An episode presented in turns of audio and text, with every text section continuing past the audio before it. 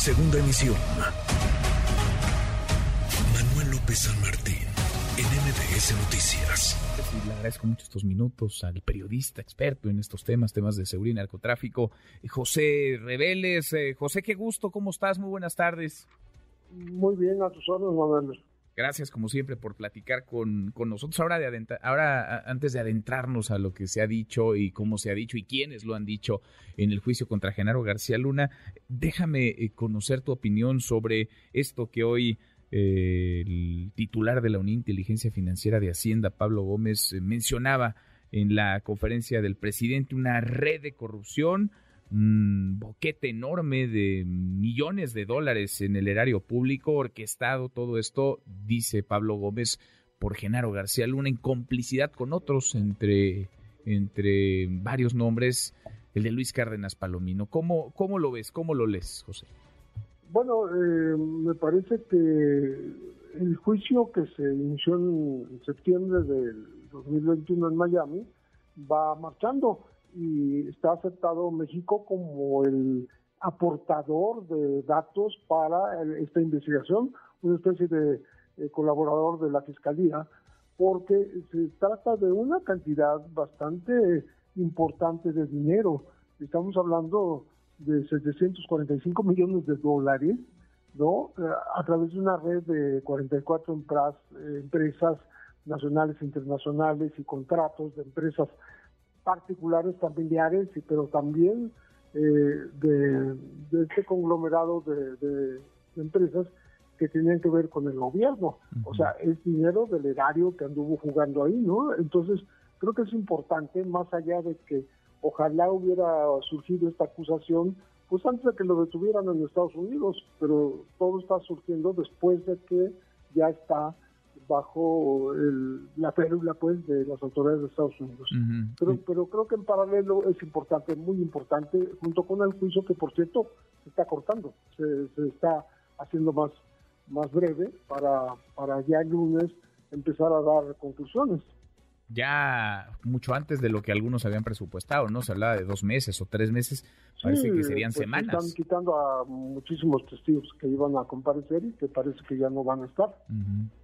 Ahora, eh, porque se, se unen, digamos, estos dos temas. Eh, muchos se ha criticado, o algunas voces han criticado, que lo que hasta ahora eh, se ha aportado como elemento probatorio en el juicio contra Genaro García Luna no es más que palabras, no son más que dichos, ríos de saliva, pero acá aparece la autoridad mexicana pues traer eh, información, digamos, estados de cuenta, eh, transferencias bancarias, es decir, trae, trae cifras, trae números muy grandes de dinero, de recursos. Em, ¿Cómo unir, digamos, estas dos piezas que no sé si formen parte del, del mismo rompecabezas, pero sí, indudablemente, que tocan a la misma persona, Genaro García Luna, José. Sí, ese rompecabezas que es eh, financiero y criminal, ¿no? Y desgraciadamente no están en un solo juicio, ¿no? Porque a él se le está juzgando por tráfico de drogas, por haber pertenecido a una organización criminal durante todos esos años, de proteger al cártel de Sinaloa desde 2001 y de haber mentido a la autoridad de los Estados Unidos pero este juicio en paralelo de Miami que México este, está llevando a cabo, pues creo que eh, aunque esté ligado, pues no tiene nada que ver con lo que está pasando en, Nueva York, ¿no? De todas maneras, el personaje pues está más que inhibido, digo yo, porque en esta declaración de, de Pablo Gómez como titular de la unidad de inteligencia financiera, ¿no? En México, eh, dice que están involucrados sus familiares. Para empezar, su esposa, este, está, está su esposa, están los empresarios que, que lo han apoyado, los Weinberg, este, y pues eso, decirlo en público implica que lo tienen pero clarito, ¿no? De que en el lavado de dinero eh, que se le acusa o está estas operaciones totalmente irregulares y corruptas en torno al erario, pues este ahí estaba la familia y estaban los empresarios cómplices, ¿no? Ahora, e, es creíble que todo esto ocurrió eh, porque, digamos, la, la, defensa de García Luna o la versión oficial de la defensa de García Luna es que sí hizo negocios, pero los habría hecho ya fuera del ejercicio de gobierno, ¿no? Es decir, de 2000, de finales de 2012 hasta que fue detenido en el año 2019. ¿Es creíble esto o esa red se construyó y se alimentó desde que García Luna era funcionario público? Porque de lo que ya a estas alturas nadie tiene duda, creo, José, es que García Luna es millonario. El asunto es en qué momento se hizo de tanto dinero. Sí, la defensa dice que fue después de dejar de ser funcionario público, pero aquí está hablando Pablo Gómez de una red de corrupción que ha durado dos décadas. O sea, es otra cosa, ¿no? Y es una cuestión eh, meramente de eh, favorecimiento a empresas, este, pues con contratos, con fideicomisos, etcétera, que eh, me parece que es algo diferente a lo que está mencionando la, la, defensa. habla de las asesorías de Luna en materia de seguridad, habla de pues de, de su empresa que fundó en Estados Unidos, eh, en, en, Miami, para, para asesorar gobiernos, etcétera, etcétera, etcétera. Pero aquí están hablando de dinero que ya se utilizó y están mencionando incluso automóviles de lujo que están este, involucrados en esto, Lamborghini, este, otros de marcas eh, muy muy caras que eh, ya no, no tiene que ver con, con lo que dicen los abogados, me parece que se sale totalmente de ese esquema.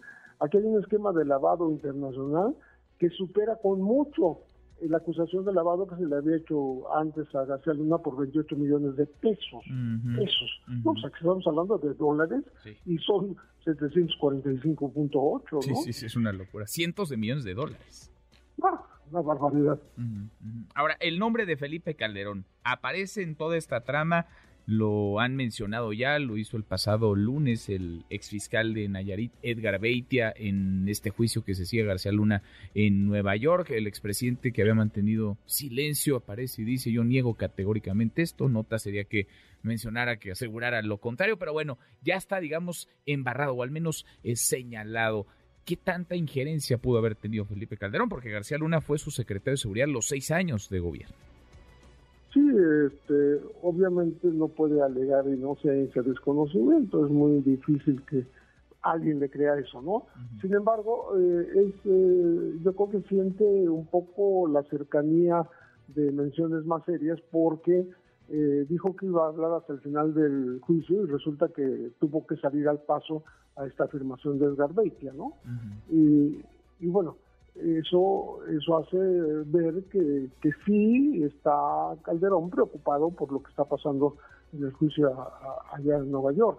Eh, sabemos que el, expresidente Calderón eh, solicitó ya su, su nacionalidad española. No sé si, esto esté ligado con esos temores, pero la verdad es que yo siento que sería más fácil o sería más factible que ligaran a Calderón mm, no con el tráfico de drogas y eso, ¿no? sino con esta red de corrupción, porque ¿cómo es posible que, que, su funcionario principal policíaco esté haciendo negocios con dinero del erario? y, y, por qué no por qué no lo sabe él? O, o porque ni siquiera lo había mencionado jamás. Entonces, eh, parecería que tuviera que ver él también con estos negocios, ¿no? Pues Esa es la impresión que da hacia afuera. Pues sí, pues sí, hay, hay muchas piezas aún que unir en este rompecabezas, pero los indicios van encaminados en una misma, van encaminados en una misma dirección. José, qué gusto escucharte, gracias como siempre. Igualmente, a tus órdenes. Gracias, muchas gracias. Redes sociales para que siga en contacto: Twitter, Facebook y TikTok. M. López San Martín.